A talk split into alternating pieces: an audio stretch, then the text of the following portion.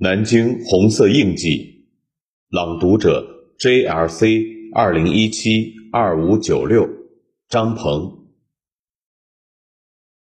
解放战争时期，中共南京市委第一次会议遗址。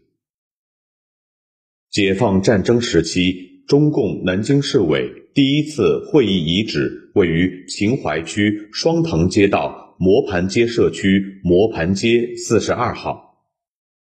该遗址原建筑建于民国，系张荣森老先生的故居。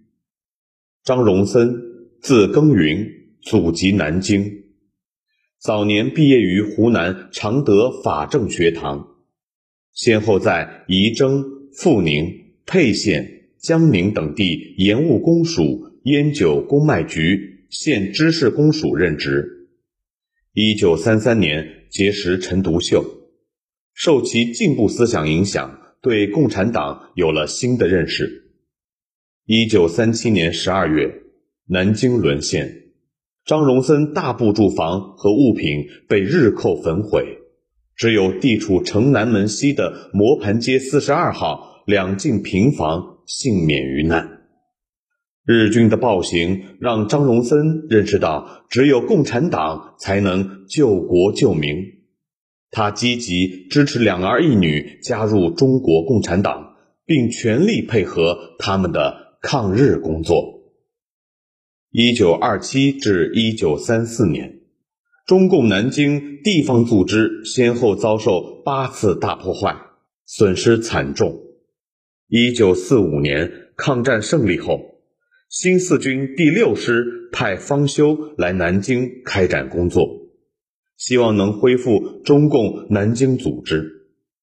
当时汪伪政府对南京实施戒严，规定客栈无保不准住，民房无浴不准租。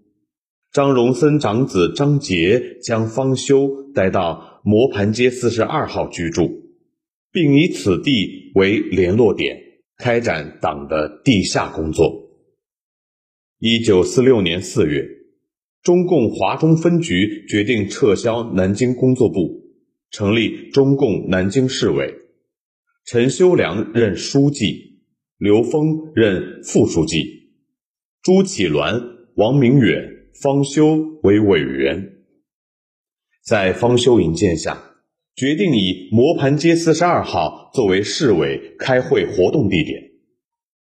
五月，新建市委在磨盘街四十二号。秘密召开第一次委员会议，会上传达了华中局的有关指示，研究了南京地区政治、经济、文化特点及敌、友、我三方基本情况，并部署今后工作，决定不设专门的市委机关，要求党员干部必须做到职业化、社会化，立足于群众之中。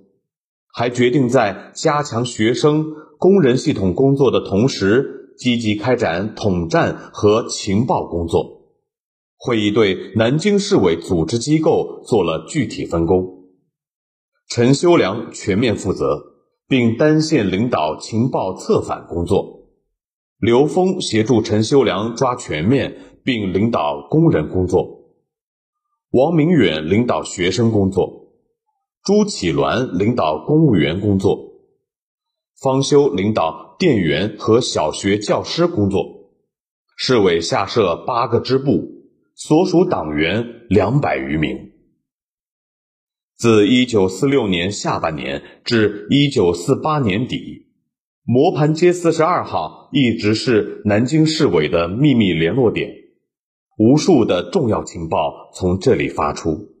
许多重要会议在这里召开，磨盘街四十二号为南京解放事业发挥了巨大的作用。原址建筑因南京市钓鱼台小学扩建而拆迁，现在钓鱼台小学建有该遗址的一块纪念碑刻。